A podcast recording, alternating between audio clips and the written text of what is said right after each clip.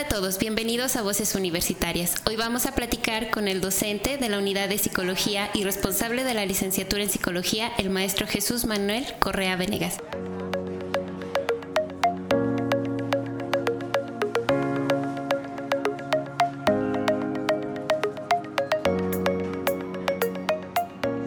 Hola Chuy, ¿cómo estás? Bien, Bricia, muchas gracias. Chuy, siguiendo con la tradición de Voces Universitarias, platícanos ¿Cómo eras cuando estabas en la preparatoria?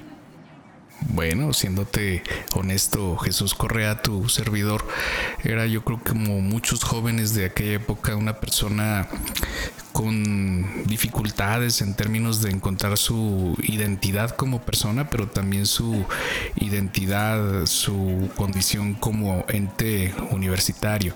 Un joven muy inquieto, un joven que buscaba en aquel momento sobresalir en el, deporte, en la cultura, pero que también se veía absorbido por muchos de los estímulos sociales del barrio, de, eh, de la casa, de los familiares y con esa confusión que en aquel entonces eh, era propia de un joven de 13, 15 años que buscaba sobresalir y encontrarse a sí mismo. ¿y en qué preparatoria estabas? Estuve en la gloriosa Prepa 2, orgullosamente UAS. Como debe de ser. ¿Entrabas a clase o sinceramente Fíjate que al, inicio sí, sí, este, porque yo venía de una secundaria en donde teníamos un régimen cuasi militar. Estuve en la secundaria Salvador Vidal, en la secundaria 2. Cuando llegamos a la universidad, pues es romper con todos esos esquemas, ¿no? Eh, la universidad nos brindaba mucha libertad en, muchos sentidos y pues algunos la, aprovechamos de mala, de mala manera, ¿no? Sí me escapé de clases, sí no entraba, sí llegaba tarde, pero hubo por ahí algunos maestros que en su momento nos, nos, guiaron hacia la academia, hacia la cultura, hacia la ciencia y hacia el deporte. Bueno, ya platicándonos esta, esta situación de lo que vivías en prepa, ¿recuerdas cómo eras cuando estabas en clase, dónde te sentabas o si cambió en el transcurso de los tres años que estuviste en preparatoria? Sí, cuando llegué a la preparatoria, pues como estaba acostumbrado a que me sentaran por chaparro eh, hasta adelante, eh, pues yo tenía esa costumbre, llegaba y me sentaba, me sentaba hasta adelante, pero como tenía la libertad de elegir en dónde me podía yo sentar, pues eh, elegía un lugar más cercano a mis compañeros, a mis amigos. Y pasé pues de estar adelante, estar en medio y en algún momento hasta atrás con los relajientos. Como debe de ser. Así no, no. Así lo hacíamos. Entonces, eh, eh, por ejemplo, si eras participativo, de que si alzabas la mano y si entregabas tarea o si fue como un descontrol total. Hasta la fecha no se me ha quitado. Si hay algo que tengo que manifestar, si hay algo que tengo que decir y si me da la oportunidad de, de hacerlo, pues, pues lo hago. Y en la preparatoria 2 me dieron la oportunidad de, expresarme. Había mucha apertura, mucha eh, tolerancia en consecuencia, pues con los valores universitarios. Eh, y en aquel momento aproveché pues la oportunidad y sí, sí, este, llegaba a ser yo creo hasta un tanto molesto con algunos de mis maestros, sobre todo porque mis, mis opiniones no eran muy convencionales y no lo siguen siendo. Bueno, pero imagino, en ocasiones preguntamos nosotros que si hay algún maestro que marcó para ti este proceso de aprendizaje en la preparatoria, pero a lo mejor esta forma de hablar, de responder, yo creo que fuiste uno de los que vinieron marcando mucho a diversos maestros. No sé si hay algún caso en especial. Sí, hay, hay varios. Este, recuerdo con mucho afecto, con mucho cariño al, licenciado Alfredo Femat, quien rompió esquemas en aquel momento con, nosotros. Nos provocaba, nos provocaba a la expresión, nos provocaba a la, a la libertad, nos incitaba a la violencia en el sentido eh, de no estar conformes con los cánones, con lo ya escrito, nos incitaba a romper paradigmas.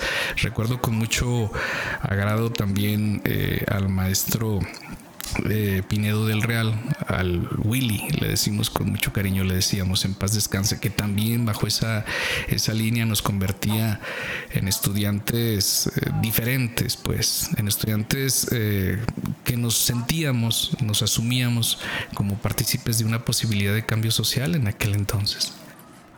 Y a partir de, de, esta, de este cambio ¿no? que tuviste de secundaria prepa, eh, ¿Tú todavía tenías este actividades extracurriculares o lo dejaste como de lado? Pues este era, muy difícil administrar mi, tiempo. Era el, barrio, la escuela, el deporte, por ahí este, el maestro Román en las canchas nos incitaba también al, deporte, nos, nos, violentaba pues en el sentido de que por un lado estaba la exigencia académica, pero al otro lado estaba la posibilidad de la libertad en cuanto a los deportes. Y empezamos a participar por ahí en el, en el básquetbol, nos llamó mucho, pero teníamos eh, una, una, suerte de, llamado a, a dos voces, una el que te incitaba a la academia y por otro lado el que te eh, invitaba al, relajo, al desmadre, al, este, a lo no convencional. Pero eh, considero llegó el momento en que pudimos mezclar. Podíamos estar en la cancha y al mismo tiempo podíamos estar preparando nuestras clases. Oh, entonces las canchas sirven para hacer deporte interesante. Sí, sirven para muchas cosas, pero nosotros las, las utilizamos para, para hacer deporte y en ocasiones hasta para preparar exámenes, en ocasiones hasta para tener, eh, pues no muy sanos hábitos de estudio, pero sí los llevábamos a cabo. Bueno, pero en su momento eran esos hábitos los que se tenían. Así es. Bueno, yo ya que vemos que estuviste en diferentes ámbitos, platícanos poquito cómo era la situación económica en la casa de Chuy Correa. Muy difícil, muy, muy complicada. Eh, yo vengo de una situación económica eh, adversa y si no existiera la Universidad Autónoma de Zacatecas, yo creo que no hubiera tenido la oportunidad de estudiar. Gracias a sus comodores estudiantiles, eh, gracias a la posibilidad que te da el, tener una credencial. Chulada, que, besito de chef a los comedores estudiantiles. Claro que sí, claro que sí. Este, y luego las tortas ahí con Doña Mari, ¿no? Las, las de bolinagre, las de pavo, pavorosos frijoles. Eh, podíamos eh, darnos la oportunidad de estudiar. Si no existiera las cuotas mínimas, bajas y que luego todavía nos daban beca para estudiar, pues haríamos mal en desaprovecharla, ¿no? En aquel momento sí hicimos mucho relajo, pero también eh, le dimos duro a la academia porque sabíamos que la academia en su momento nos estaba eh, estimulando hasta económicamente para poder vencer esa situación que les, que les digo, ¿no? Mi, mi madre este, tuvo que eh, este, trabajar mucho para sacarnos adelante y en vacaciones, como las vacaciones luego si no repruebas, si pasas tus ordinarios, este, si exentas, pues tienes vacaciones casi hasta de mes y medio, dos, dos meses. Entonces eso nos daba la oportunidad de trabajar en vacaciones y un poquito este, compensar y ayudar en lo, en lo económico. Pero insisto, no en el agradecimiento a la, a la universidad. Si no hubiera existido la universidad y esta convicción social, esta ideología que eh, se ve reflejada en, en los hechos, dándole oportunidades a los que menos tienen, pues yo creo que difícilmente hubiera podido estudiar la licenciatura, este, la prepa, la maestría. Eh, difícilmente hubiera podido hacerlo en otro, en otro espacio porque no teníamos dinero. O comíamos o estudiábamos. Definitivamente, y ambas partes son muy importantes, sobre todo a, a los 16 años todos tenemos muchísima hambre. Y Hablando sobre estas elecciones que te permitió la universidad, ¿qué bachillerato cursaste y cómo te decidiste? Estudié sociales. Eh, como les decía, en su momento pues estaba por ahí la semilla del mal que venían depositando nuestros maestros universitarios y sembraron en varios de nosotros este un árbol que hasta la fecha sigue dando dando frutos.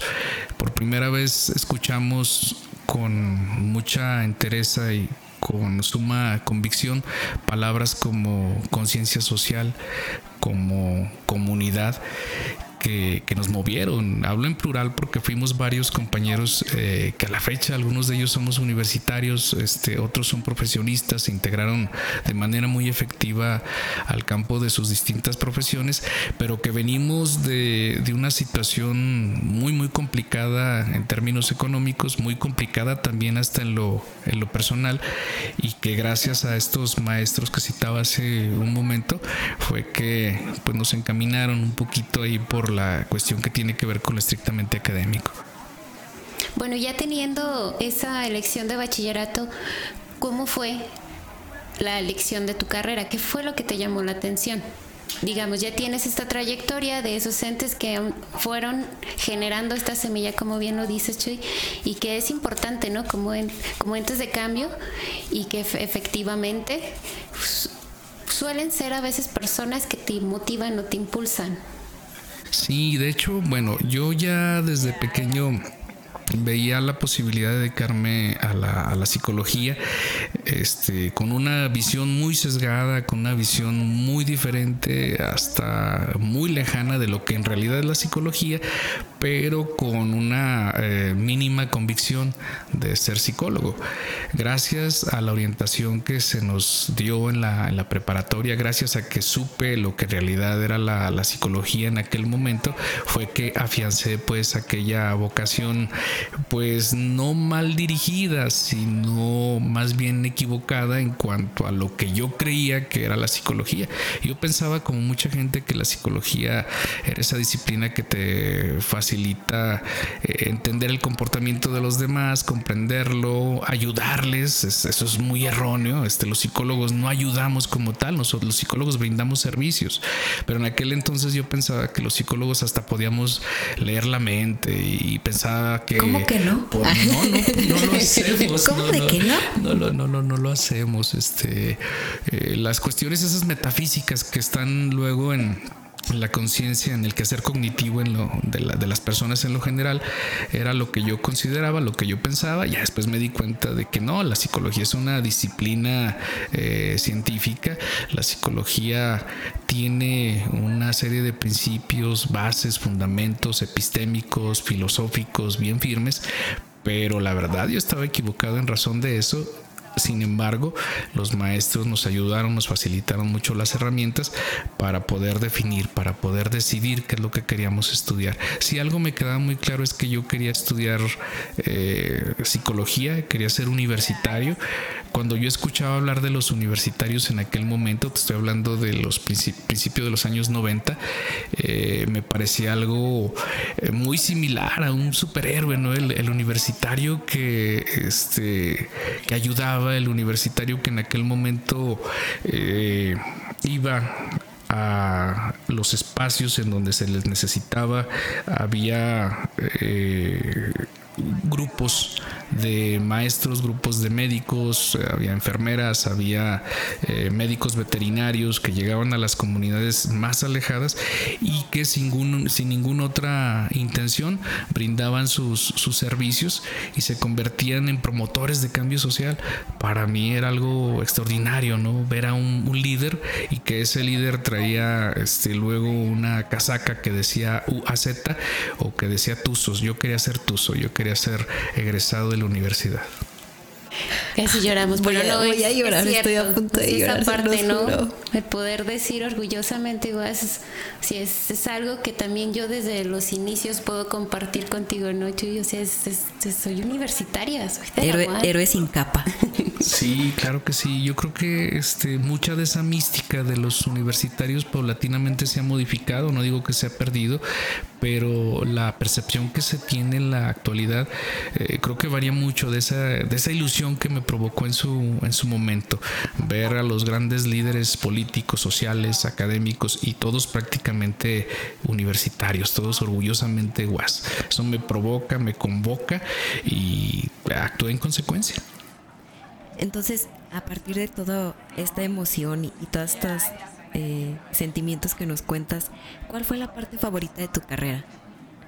Pues fueron muchas, muchas, muchas. Este, hay algunos maestros que, bueno, ya, ya se jubilaron. Alguna maestra por ahí que influyó demasiado, la maestra Lourdes Reyes Bustamante, una psicóloga con orientación luego este, psicoanalítica, este, una combinación un tanto extraña entre humanismo, positivismo, eh, socialismo utópico, una combinación muy rara, ¿no? Toda una amalgama. La, la doctora Luz de Reyes, el maestro Sergio Eduardo Llamas, un gran filósofo, historiador, todólogo, una enciclopedia andando. Para mí era un placer estar en la, en la licenciatura. Era una aventura diaria, era llegar y eh, enfrentarme a un camino luego un tanto agreste, pero muy disfrutable, en donde no había día en el que no tuviera la oportunidad de aprender, de aprender algo. Y, bueno, en la licenciatura existe nuevamente esa, esa provocación que, que incita a aprender. Y la contraparte, ¿qué sería lo más difícil de estudiar psicología? Y lo más difícil luego es encontrarte con que si bien hay docentes, hay maestros excelentes, hay personas que se preocupan por, por enseñar, eh, por transmitir. Eh, también hubo algunos docentes que le apostaban más a que los estudiantes fuéramos autodidactas, nos dejaban este, solos pues en esta, en esta situación que les decía, en este camino un tanto este, agreste. Ahí sí yo tendría que señalar que así como tuve excelentes maestros, pues tuve algunos que no fueron tan, tan buenos y que dedicaban más su labor, que dedicaban más su tiempo a cuestiones que estaban fuera de lo estrictamente académico. Nombres, queremos nombres. No, no se crean. Oye, entonces, platícanos qué opciones laborales tiene un joven que decide estudiar psicología. Desafortunadamente, eh, y no es cuestión que tenga que ver con la, con la carrera, yo lo atribuyo a una situación económica global para cualquier egresado de cualquier universidad en este momento es complicado ingresar de manera satisfactoria al mercado laboral, pero sí hablaría de muchas oportunidades que tenemos como, como psicólogos. Los psicólogos a grosso modo desarrollamos nuestras actividades en cinco grandes esferas, una que es la de la prevención, otra que es la del diagnóstico, la investigación, eh, nos dedicamos también a la socialización, este, a la vinculación de lo que aprendemos eh, dentro de nuestra disciplina y al tratamiento, que yo creo que es la parte por ahí que un poquito más se, se conoce, pero en estas cinco grandes áreas eh, al tiempo tenemos la posibilidad de, de incorporarnos. Eh, por un lado también está la, la expectativa de logro que llega a tener el estudiante de psicología, en donde muchas veces se visualiza posiblemente en un despacho, en un consultorio, cuando no necesariamente es así. Los psicólogos pudiéramos estar insertos en cualquier lugar, en cualquier espacio, en donde existe interacción, interacción humana. Desafortunadamente tampoco hay una cultura de la compra de los servicios que ofrecemos los, los psicólogos. Eh, no por esto, pues, eh, diría que eh, los psicólogos no podemos trabajar en cualquier espacio. Considero que tenemos que buscar abrir esas puertas que están esperando por nosotros. ¿En especial alguna puerta, Chuy? Pues hay, hay muchas, Bricia. Mira, en en la educación, eh, señalo el, ejemplo de, otros países, hay una ponderación en términos del número de alumnos que hay en una institución educativa eh, y que correspondería a la intervención de un psicólogo. Acá no lo tenemos, ¿no? Tenemos un psicólogo este, por cada 100 mil ¿no? estudiantes. Es una proporción demasiado este, dispar, ¿no? Cuando a lo mejor yo le apostaría a que por escuela por lo menos se tuvieran varios psicólogos, un psicólogo especialista en lo educativo, otro psicólogo especialista a lo mejor en problemas de conducta, otro psicólogo especialista posiblemente en intervención en crisis. Vamos, los psicólogos podemos hacer muchas cosas, desafortunadamente eh, pues el contexto muchas veces no obedece a aquello que nosotros podemos proporcionar. Sí, definitivamente. Tal vez un buen psicólogo nos hubiera ahorrado a muchos, mucho sufrimiento durante la prepa, pero Esperemos si eso cambie. Pero ahora, eh, después de que Chuy nos muestra todo este abanico de posibilidades, ¿a qué se dedica Chuy hoy en día? Bueno, Chuy Correa actualmente se desarrolla como el responsable del programa de la licenciatura en psicología. Al tiempo, este, pues es asesor externo en algunas otras universidades privadas. Eh, trabajo en el ejercicio libre de la profesión, este, especializándome un poquito ahí en la atención, en la atención a víctimas, eh, criminología, eh, victimología, pues como tal, pericias psicológicas en el ámbito de lo legal. Hemos tenido la oportunidad de trabajar también en lo estrictamente organizacional. Estuvimos trabajando en, en el grupo Gemex, puedo decir nombres. Bueno, estuvimos trabajando ahí con, con Pepsi. estuvimos trabajando ahí con una refresquera donde les dimos elementos para que desarrollaran un plan estratégico eh, de lo que denominamos clima laboral. Trabajamos un poquito también con estrategias de, mercado, mercadotecnia, mercadotecnia política, entre otras cosas. Pues el psicólogo puede desarrollar bastantes eh, actividades. No, pues de la mente y y cura y todo le hace.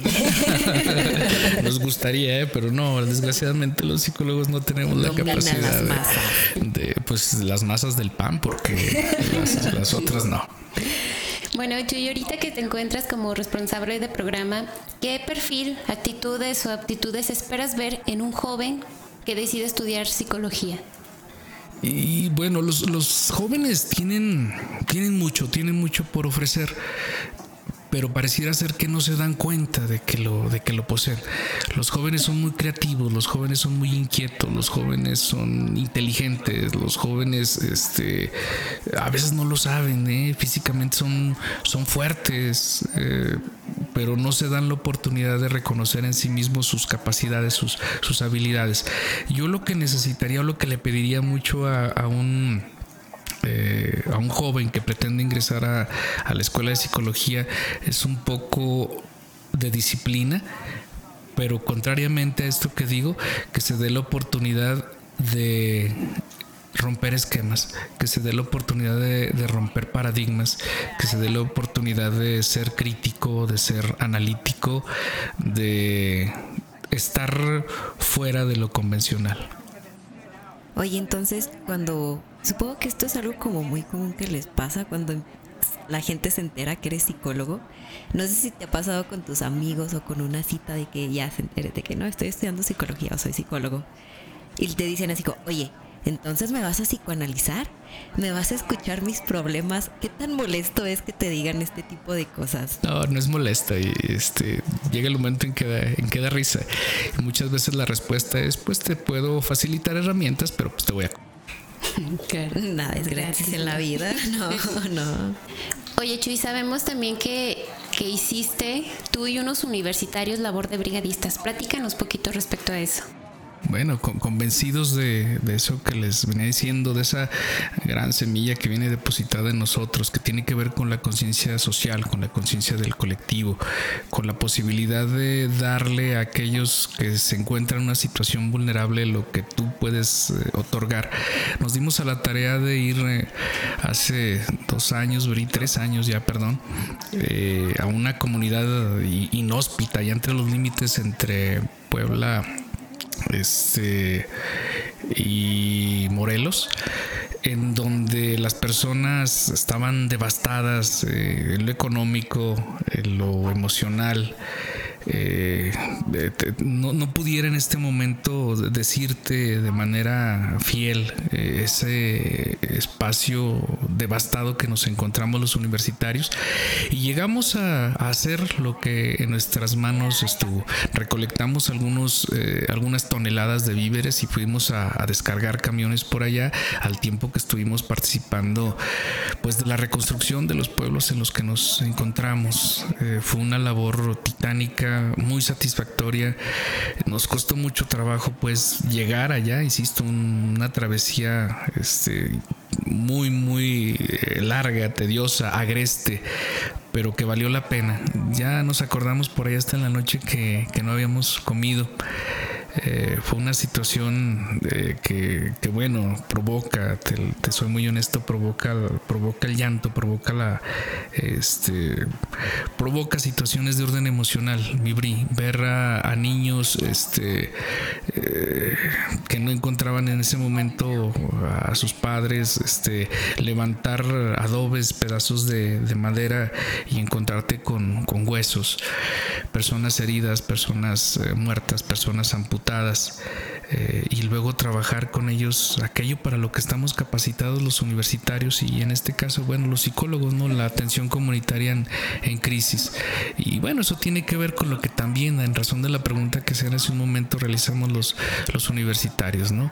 Ir y estar en donde se necesita sin esperar algo más que el propio, el propio aplauso, ¿no? El aplauso interno, la satisfacción de ayudar al prójimo. La verdadera vocación, ¿no? Así es.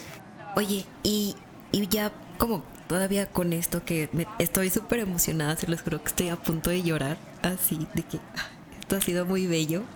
Y pero dinos, así como ahorita yo me he sentido bastante guiada, ¿qué consejo le puedes dar a los chavos o qué guía o qué luz o aquello, aquello que tú creas que puede ayudar a despejar un poquito la bruma o la niebla que todos en algún momento sienten al momento de elegir el bachillerato o de elegir la carrera?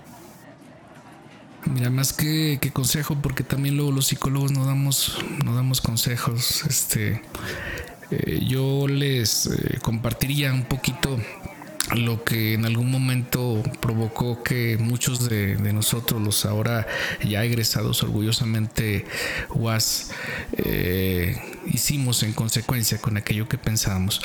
Sean libres, sean, sean libres de pensamiento, sean libres de acción. Eh, definan aquello que quieren hacer, luchen por aquello que quieren realizar. Y aunque suene a una situación muy trillada, ¿no? a un mensaje que a lo mejor repetidamente le dicen a los, a los chavos, luchen por sus sueños. Eh, aquí el detalle es que muchas veces no saben dónde está el sueño. Eh, es eso, dedíquense a encontrarlo, ¿no? Y, en esa búsqueda no lo hagan desde lo externo, búsquense hacia el interior, busquen en sus emociones, busquen en sus sentimientos, busquen en, en su corazón, en sus ideas.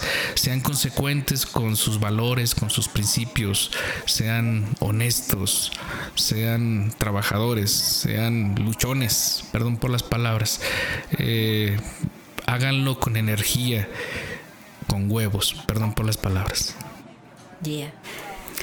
Chuy, te agradecemos el estar aquí con nosotros, en participar en Voces Universitarias y esperemos que esta no sea ni la primera ni la última. Hay muchos temas interesantes, hay muchas cosas que nos puedes platicar porque has estado en muchísimos lados como agente de cambio y pues bueno, Voces Universitarias te agradece. Muchas gracias a ustedes, muchas gracias por el espacio, muchas gracias por permitirnos eh, ser escuchados, muchas gracias por la atención que seguramente en su momento los jóvenes universitarios tendrán hasta hacia con ustedes. De verdad, la Unidad Académica de Psicología y su servidor estamos muy, muy, muy agradecidos. Gracias a ti, Chuy, y recuerden chicos que estudiar es el acto más revolucionario que puede haber. Sugiéranos sobre qué carrera o qué maestro quieren saber más para entrevistarlo en nuestras redes sociales. En Twitter como arroba vocesguas, en Facebook como vocesuniversitarias.was, en Anchor Voces y en Spotify como Voces Universitarias UAS. Bye.